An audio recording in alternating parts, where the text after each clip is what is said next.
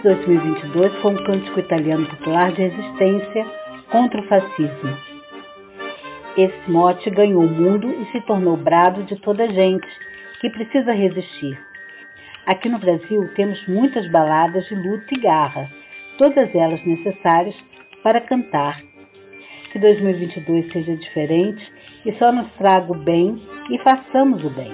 Neste episódio, Mônica Crenz trata dos desgovernos dos recursos hídricos que escasseiam mais e mais na crônica Museu de um Mundo Estilhaçado. Luciana Ferdi analisa a construção do real e os acasos, com um olhar crítico sobre o raio verde. Sherry Pinheiro pergunta: eram os deuses animais? Você conhece a arte de adesivar? A artista plástica de Sara Santos explica a técnica e conta mais sobre seus projetos artísticos. Recebemos o podcast Selma Vital, do podcast Clara Pod. Clara Pod, o podcast da Clara Boia, discute temas relacionados à educação de interesse de professores, facilitadores e apaixonados pelo processo ensino-aprendizagem. Descubra mais! Nosso manifesto é um cordel que circula nas redes de mensagem instantânea. Participam artistas e intelectuais. Aqui você só ouve as vozes, mas publicamos o vídeo na íntegra no Instagram. Tem sorteio na bio.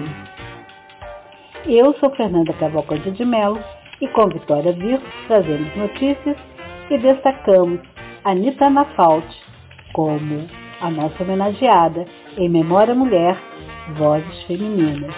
Tem mais. Angeli Rose traz uma prosa poética sobre a importância da contação de histórias. Bom episódio!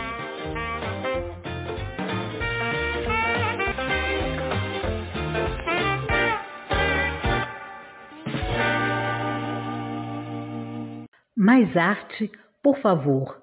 Conteúdos de arte, educação e cultura para ouvir. Mais arte, por favor.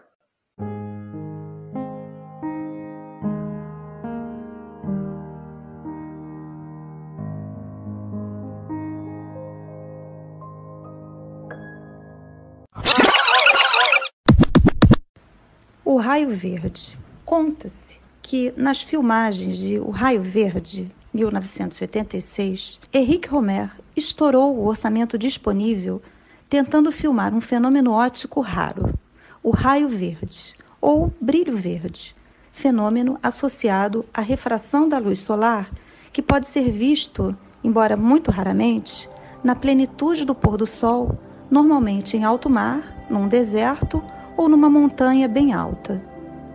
Como não conseguiu assistir ao fenômeno, Romer precisou recorrer à edição para representar o raio verde na sua exuberância na última cena do filme. Sem querer, este contratempo, ironicamente, acabou dando o tom da questão que Romer quis tratar em seu filme, a de que a realidade é uma sucessão de acasos aos quais atribuímos significados de acordo com nossos desejos, que acabam nos parecendo sobrenaturais ou mágicos mas que não passam de meros acasos. Delfine é uma jovem secretária solitária e entediada com sua solidão. De férias, ela deseja viajar, como todos os parisienses, para fora da cidade, mas não quer viajar sozinha. Na verdade, Delfine não quer viajar com ninguém que não seja seu par romântico. Depois de um noivado fracassado, a jovem agoniza em busca de um amor verdadeiro sem sucesso. Daí sua melancolia. O filme narra a jornada errante desta jovem, profundamente triste e inquieta, para quem a felicidade não está em lugar nenhum que lhe seja exterior, a não ser no amor romântico. Por isso, seja no campo, seja na praia, na montanha, nenhum destino lhe contenta, nenhum é seu pouso, exceto o coração amoroso de um outro. Nesta busca, contada como em um diário, dia após dia, e filmada quase como um documentário, Delfine encontra algumas cartas de baralho que surgem aleatoriamente no seu caminho como pistas do destino. Uma dama de copas, um valete de ouros, como a lhe indicar que ela em breve encontrará seu tão sonhado par. Contraditoriamente, Homer narra uma história de amor predestinado em cenários aleatórios, numa narrativa realista, com diálogos casuais e improvisados, que contrasta com qualquer indício de magia e absolutamente incompatível com a ideia de destino. No entanto, a última cena, na qual Delfine e o novo rapaz que ela acabou de conhecer assistem juntos ao raio verde no horizonte, induz o espectador a acreditar que finalmente a moça encontrou seu par. Mas talvez tudo não passe de mais um engano. O raio verde editado é uma mera ilusão, da mesma forma que assisti-lo, editado ou não, nada significa a não ser um fenômeno de refração da luz solar. Não há nenhuma relação entre o raio verde e o coração das pessoas, como sugeriu Júlio Verne em seu romance de mesmo nome, nenhuma relação entre cartas de baralho e a vida da gente. Atribuímos os significados que desejamos a tais fenômenos e objetos. E acreditamos neles, como acreditamos no cinema, como acreditamos no amor, porque a realidade, ela só, não basta.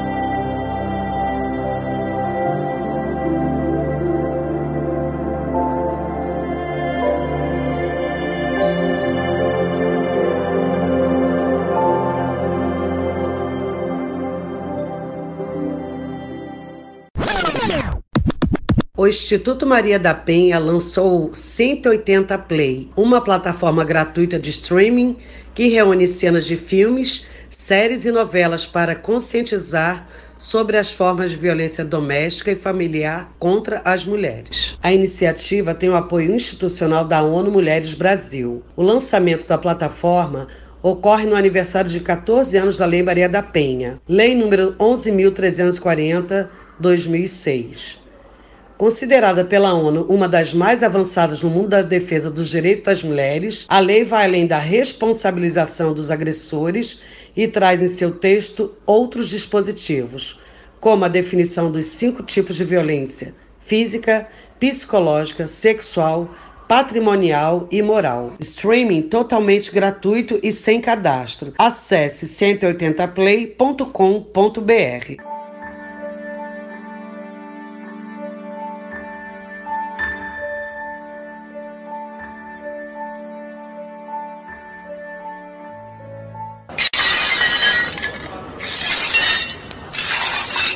Olá, meu nome é Mônica Clemes e eu sou a colunista de Um Mundo Estilhaçado. Na noite de 18 de setembro de 2021, um apagão de cerca de uma hora atingiu cidades de Minas Gerais e Rio de Janeiro, na zona da mata e na região dos lagos. Segundo nota do ONS, a interrupção foi causada por uma falha em uma subestação de Furnas e não pela crise hídrica, a pior em 91 anos, especialmente na região sudeste, região que corresponde por 70% da energia produzida no país. Outro levantamento do Mapa Biomas mostra que o Brasil perdeu 15,7% de superfície de água nos últimos 30 anos, o equivalente a 3,1 milhões de hectares de superfície hídrica. A crise no abastecimento de água e energia caminham juntas. Nesses 30 anos, que medidas efetivas de política pública foram tomadas?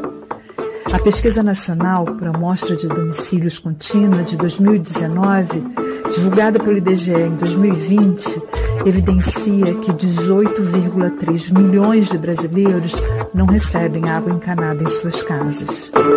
A parcela da população com melhores condições de cumprir as recomendações de prevenção de contaminação pelo Covid-19 uma realidade em 2021, como higienização das mãos, por exemplo, é a que dispõe de água oriunda de rede geral de distribuição, com abastecimento diário e com estrutura de armazenamento em seu domicílio. Esse contingente, segundo dados captados pelo módulo de domicílio da PNAD contínua de 2019, perfez 62,2% da população.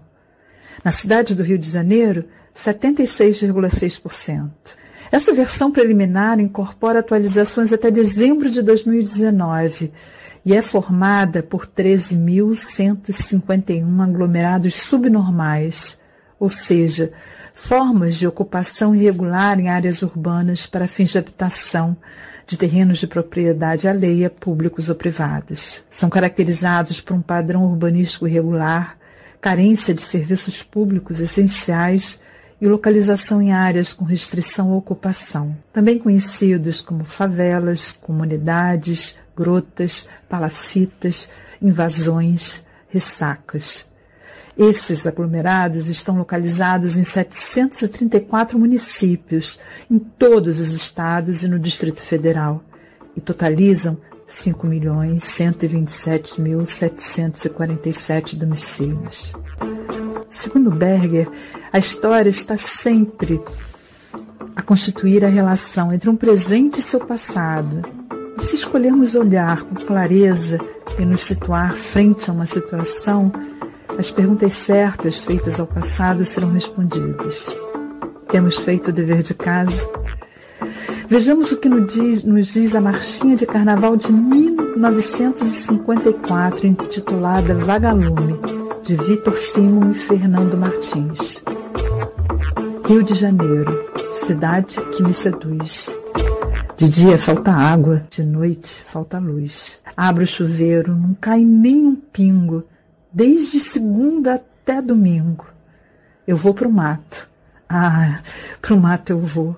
Vou buscar um vagalume para dar luz ao meu chateau. Hoje, nesse presente que vos falo, eu me pergunto: onde o mato?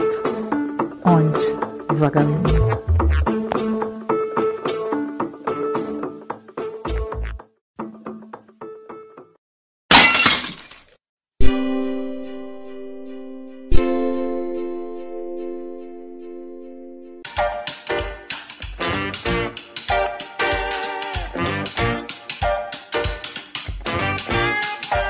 Entrevista. Jussara Santos explica a arte de adesivar nessa entrevista.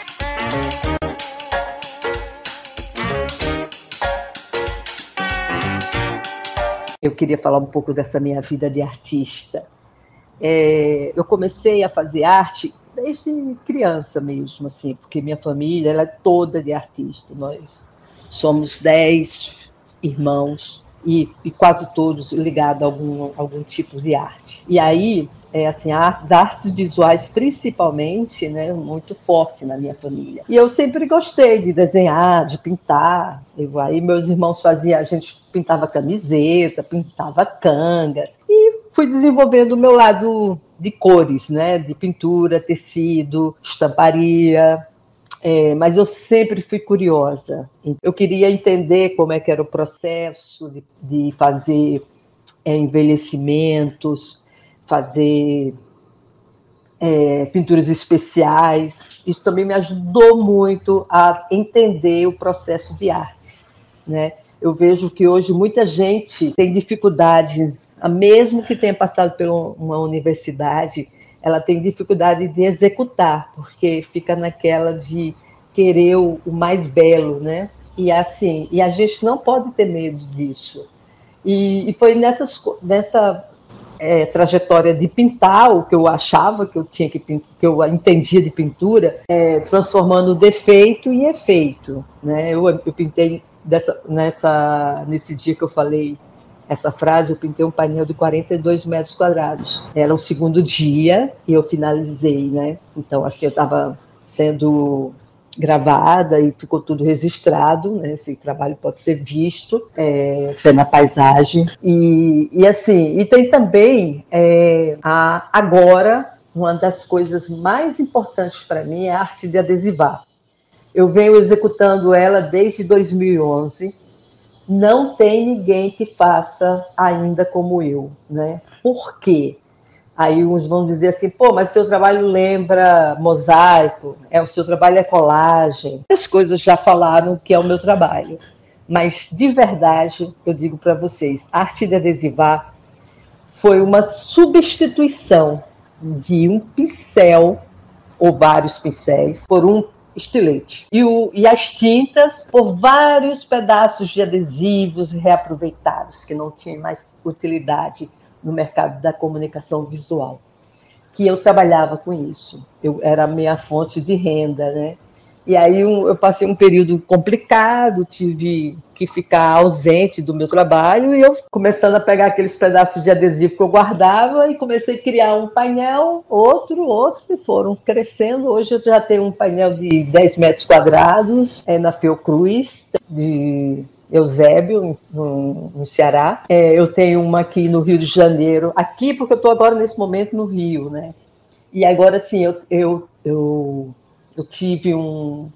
Eu tenho um outro que é maior, que é a, a primeira etapa eu fiz em 10 metros quadrados, uma floresta, e depois eu complementei mais um outro 7 metros quadrados de, de arte, né? Que é aqui na, num flat em Urmaitá ele também ele só pode ser visto pelos moradores, né, que, que é, é, um lugar particular. E, e tem esse também esse próprio painel dos 40 metros quadrados, ele pode ser visto lá na, Sacadura Cabral, um 48. E assim, então, para mim a técnica arte de adesivar, ela vem assim de encontro ao, ao, trabalho da cabeça, né? Porque ela deixa, ela é uma técnica que requer um, uma, uma, uma, habilidade com, as, com estilete, né? Mas você pode fazer com tesoura, eu ensino para crianças fazerem com tesouras, mas, mas eu também faço de uma forma que eu vou pe pego aquele retalho de adesivo e vou, vou recortando assim rapidamente e criando várias tonalidades, né? Então são muitas cores que acabam aparecendo no meu trabalho. Eu, eu por sinal, estou com quatro obras na Bela Bienal, né? Uma, uma exposição que acontece entre a Europa e a América Latina. É, ela está agora no Centro Culturais dos Correios do Rio de Janeiro e, e vai ficar até dia 9 de janeiro. É um trabalho, assim, muito prazeroso para mim. Eu tenho muita gratidão por tudo que eu faço, por tudo que eu entendo da vida, né? Eu nasci na cidade de Caicó, é o sertão do, do, do, do Seridó, Potiguar, né? E é uma região muito rica, Lá a arte ela flora nas pessoas, elas veem é, um dom que elas têm, assim, não, não, nunca se recebeu é, apoio, não se precisou disso para ter bordados, para terem é, as pinturas, a música, é muito forte. Eles têm uma, uma, uma cultura muito, muito, muito antiga, né? E assim, e eu acho que aí vem a questão da minha família ter esse dom, né? A gente meu bisavô materno, ele era um carpinteiro, mas ele era um luthier, fazia instrumentos musicais como violino, violoncelo, fazia também várias coisas. Eu vou voltar aqui para falar uma coisa para vocês. Quem eu sou? Jussara de Medeiros Santos perna fina corredeira, pega o bode na carreira, no dia de sexta-feira, em frente à cachoeira. Isso era uma forma da minha avó brincar, quando a gente perguntava quem era ela. Então, eu sou Jussara, trabalho com artes visuais, moro agora em Natal, né? Tenho uma, uma, uma história lá também de produção, né? Venho trabalhando com vários projetos, Universidade das Quebradas, o que Potiguar, um polo da espetáculo do Gringo Cardia também, estamos montando lá, né, buscando recurso para isso. E tem a Calicô Galeria Virtual, que é um projeto para artistas potiguares, né, a gente fazia exposições virtuais. E tem também ao ser do sertão, né? Que é essa técnica do arte da adesivar que eu venho mostrando faz um tempo e assim ela combina muito com a proposta do arte de adesivar. Estou voltando para essa para esse outro lado de novo, né? Estou te dando uma fazendo uma geral, eu vou lá e vou cá, eu volto. Isso é bem meu estilo. É, eu não não tenho uma concentração numa coisa só. Então na minha fala também eu gosto de ir para um lugar e depois eu volto, retorno, mas eu lembro onde eu parei. é uma questão minha mesmo. Então, assim, só para vocês entenderem, eu, eu, esse Ser do Sertão é o projeto que eu enviei para a Finlândia, né? Ele foi feito uma, uma galeria virtual 3D. A gente ficou um mês de exposição lá e depois ele foi para o presencial, né? Quatro obras né, que foram enviadas para a Ava Galeria, que é do Edson Cardoso, o curador, a curadoria. Né? Gostaria de convidar vocês também para irem ver lá. É, vejo nossos trabalhos, são vários artistas, né? tem outra potiguar também lá. E assim, eu não quero citar nomes porque eu vou. São vários. E vale a pena ver alguns, é, todos os trabalhos, tá bom? Muito obrigada e até mais.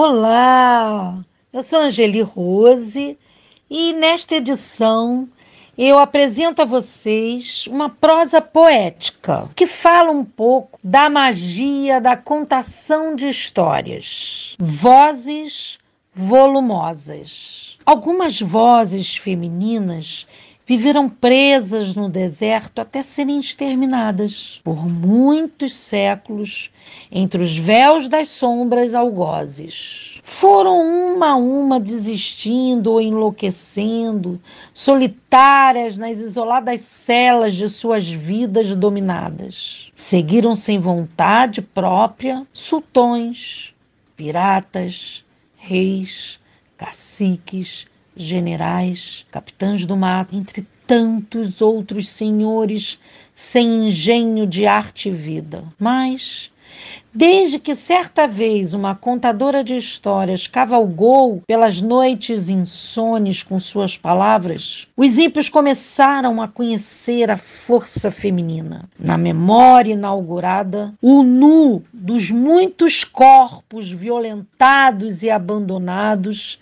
em tempos imemoriais foi se travestindo de versos e canções, trovas e poesia, consagrando imagens e cenas de esperança que salvaram donzelas e depois mulheres, meninas e anciãs. Sherazade, a primeva, abriu os grilhões com sua perspicácia em aventuras inebriantes que por longos anos vem seduzindo ao coração mais empedernido. Sua voluptuosidade, misturando-se com a voluntariosa vontade de salvar a todas, livrou-nos da escuridão e do isolamento. E a cada vez que alguma de nós sucumbe pela memória de histórias que outras tantas libertam-se dos ímpios. No entanto, quis o homem que a história continuasse, correndo por cursos incertos de montanhas e vales, nem sempre acolhedores. Foram negras em açoites,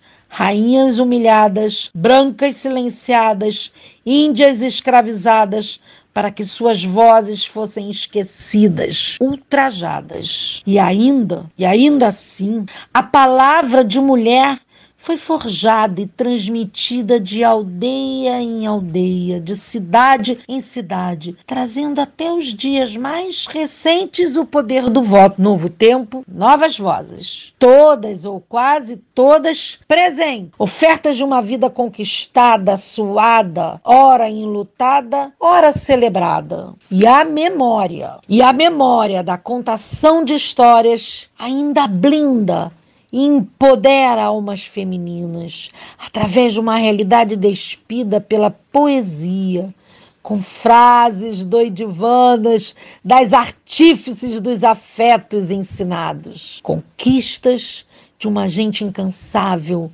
e infante. De Sherazade a Marielle, muitas vozes foram caladas e mutiladas nas madrugadas inesperadas, mas elas acreditaram que de palavra em palavra a rede de histórias e de vidas criariam outros modos de ser, outras formas de ver o mundo. Um mundo em que o feminino não ameaça e não tolera mais o tronco, o machado ou o facão, sequer o tiro no coração. Angeli Rose, Vozes Volumosas. Até a próxima. Elas em redes convida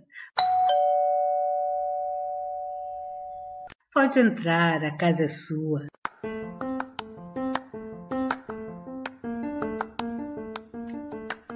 Selma Vital, fala sobre o seu podcast. Ok, você me pergunta, Fernanda, sobre é, o podcast, né? O podcast em si.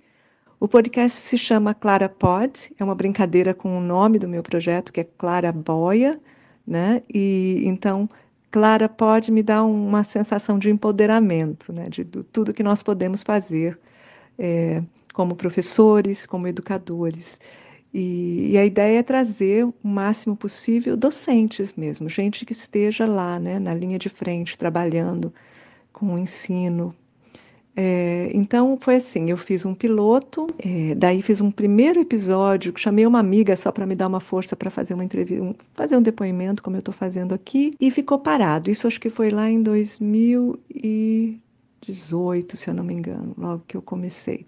Daí isso ficou parado por um tempão. Em 2020 eu retomei e fiz mais dois episódios. Daí com um pouco mais de método, entrevistei duas professoras sobre estilo de ensino. Esse era o tema, né, da série a temporada, digamos assim. Daí, no ano passado, então, fiz o, o, segundo, né, a segunda série sobre interdisciplinaridade, também com três episódios, três entrevistados, e a terceira série, é, que é sobre inovação na educação, novamente, três entrevistados, três episódios. Né? Neste momento, eu tenho um, uma quarta série em andamento, né? uma quarta temporada, que é sobre diretores de escola. Então, eu já tenho o primeiro episódio, eu entrevistei uma diretora do, da cidade de São Bernardo do Campo, e uh, estou aí ainda no, no, processo de produção de mais dois episódios que irão ao ar. E eu acho que é um, uma forma legal dos professores se verem representados, né, ouvirem um pouco da sua própria história, mas também para usarem é, as ideias que são dadas né, pelos colegas no desenvolvimento do seu próprio da sua própria prática docente né? então eu acho que é uma forma interessante e, e eu tenho muita esperança assim muita expectativa de que tenha algum impacto sim junto aos ouvintes ainda que sejam poucos ouvintes tá bom? Espero que espero que seja mais ou menos isso que você tinha em mente. Obrigada pela oportunidade um abraço e boa sorte com o projeto de vocês, que me parece também muito, muito legal.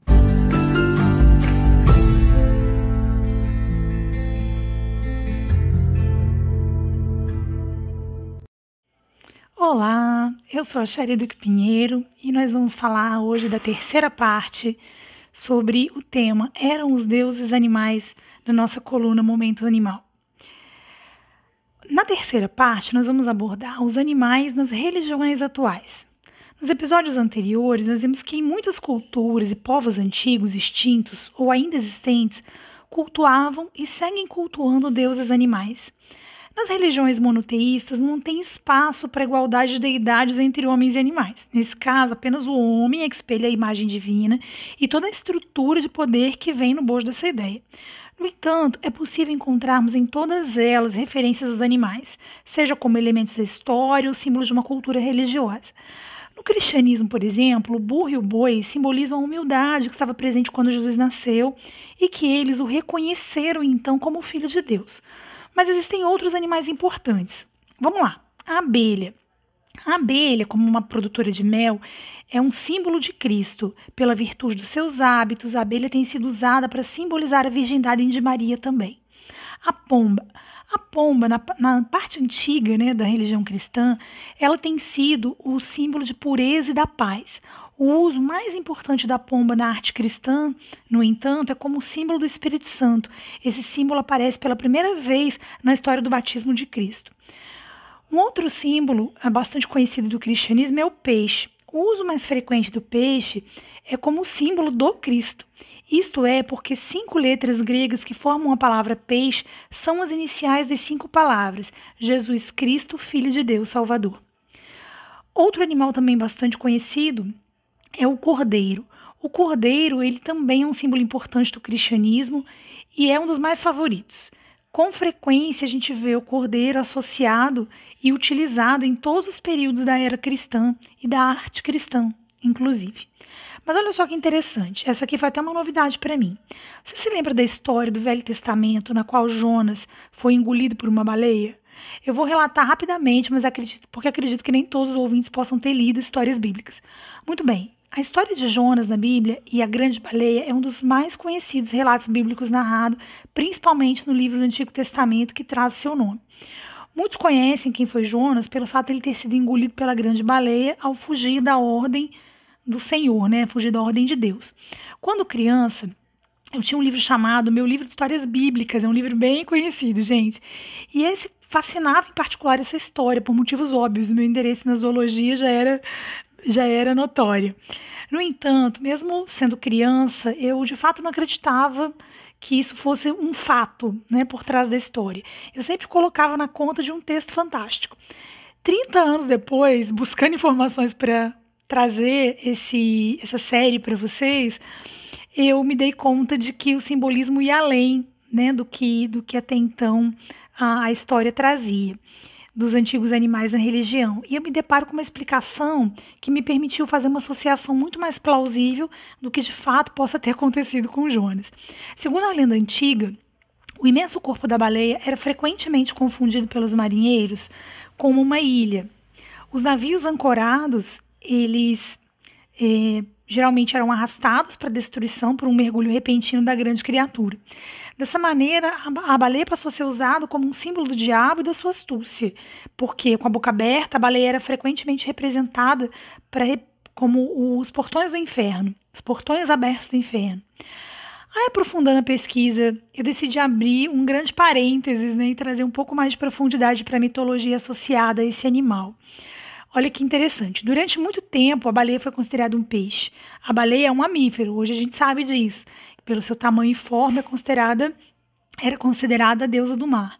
Enquanto divindade, a baleia é um símbolo do renascimento associado ao fato de ser também um suporte do mundo.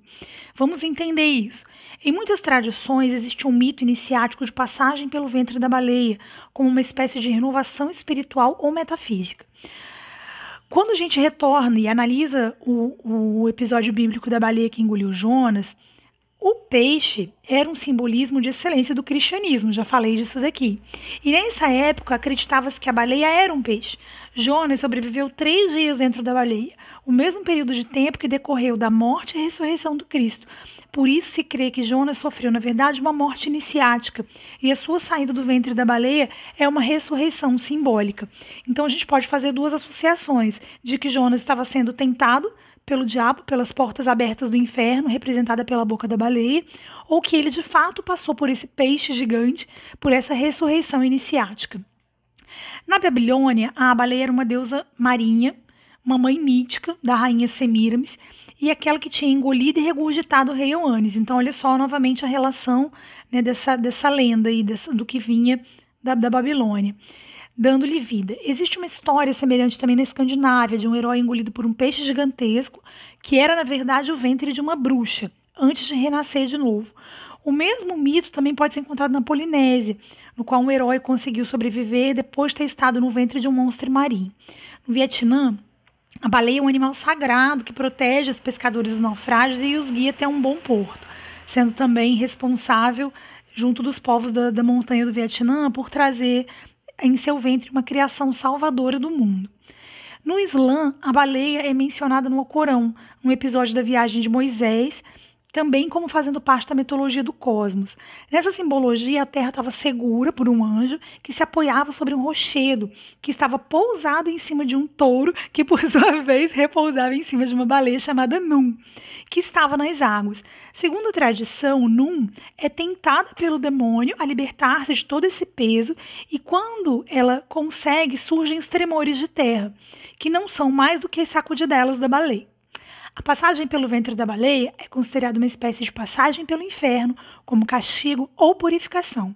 A baleia simboliza também o desconhecido e o tesouro escondido, tal como os mitos da caverna. Então, muita coisa né, associada ao mito da baleia. Também tem novidade, né? Para mim, muitas coisas desses relatos. E uma das novidades é a presença do gafanhoto ou do grilo, que foi uma das pragas visitadas pelos egípcios, porque o coração do faraó estava endurecido contra a palavra do Senhor. Consequentemente, o gafanhoto, quando mantido pelo menino Jesus, é um símbolo da conversão das nações ao cristianismo.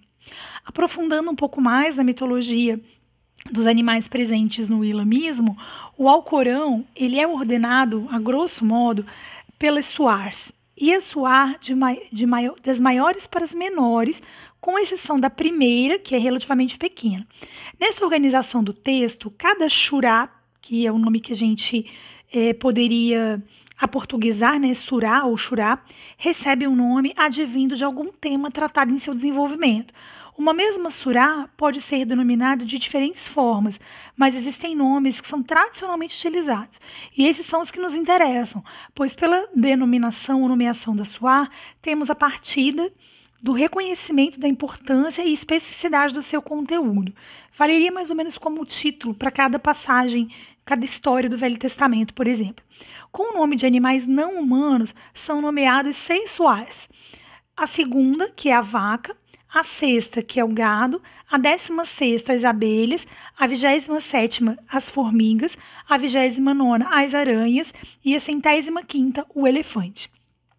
Outras religiões que nós podemos associar né, é, a mitologia dos animais, a presença dos animais, nós encontraremos nelas uma, um fenômeno do animismo. O animismo ele abrange a crença de que não há separação entre o mundo espiritual e o mundo físico ou material, e de que existem almas ou espíritos não somente em seres humanos, mas também em animais, plantas, rochas, características geográficas como montanhas ou rios, ou em outras entidades do meio ambiente natural, como o trovão, o vento, a cachoeira e as sombras. O animismo rejeita, assim, o dualismo cartesiano, de que né, há uma vez só tem alma quem é humano e todos os demais entram na, na, concepção mecanicista da vida, de que seriam coisas e, portanto, serem usufruídas da maneira que nós desejássemos. Né?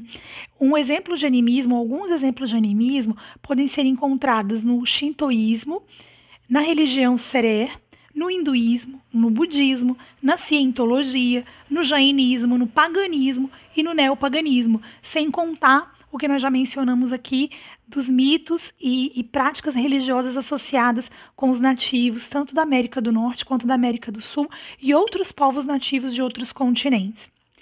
Eu vou ficando por aqui, espero que vocês tenham gostado dessa série sobre Eram os Deuses Animais e a gente segue com a coluna Momento Animal trazendo muita informação sobre os animais, cultura relacionada a eles, informação sobre sua biologia, comportamento, tudo que possa descortinar uma outra visão sobre esses companheiros de jornada que nós temos no planeta. Um grande abraço para todos, fiquem com Deus e até o próximo episódio da coluna Momento Animal.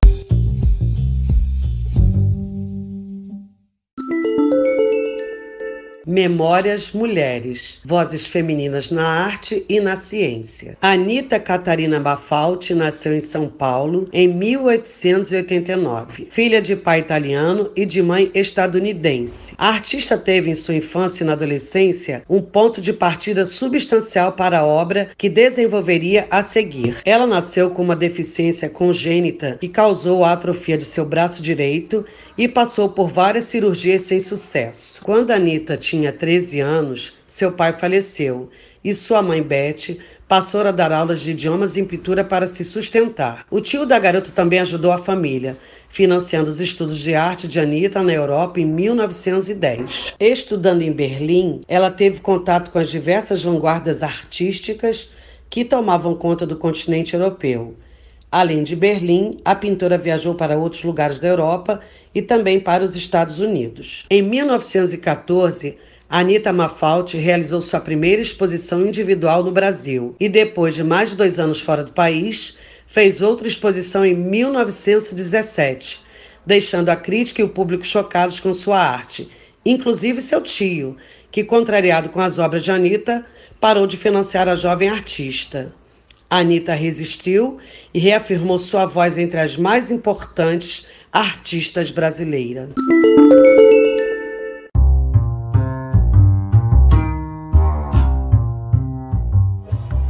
Arte da rede. Caiu na rede? É arte.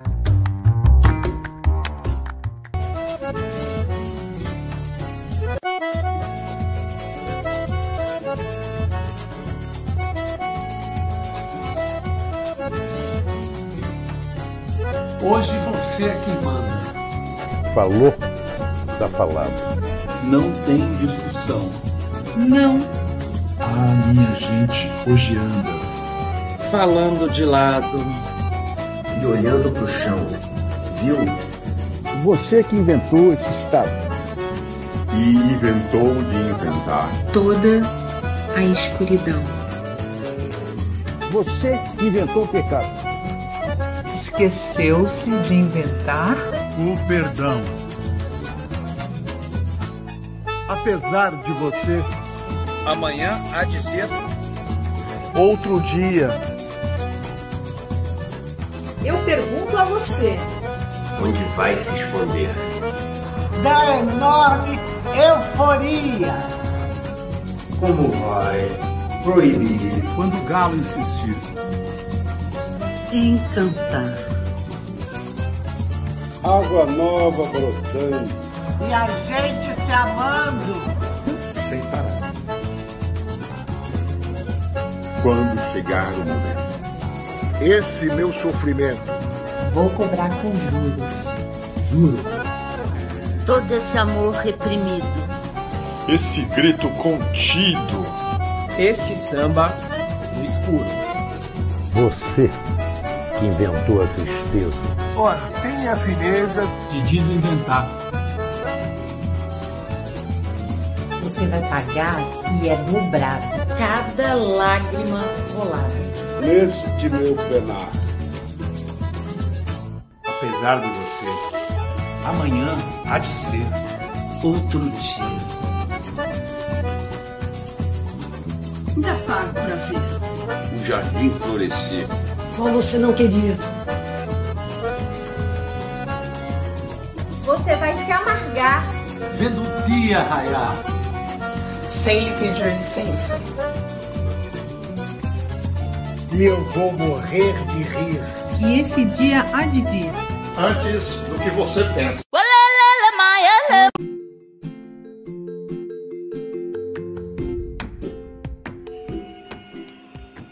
Te espero no episódio 12.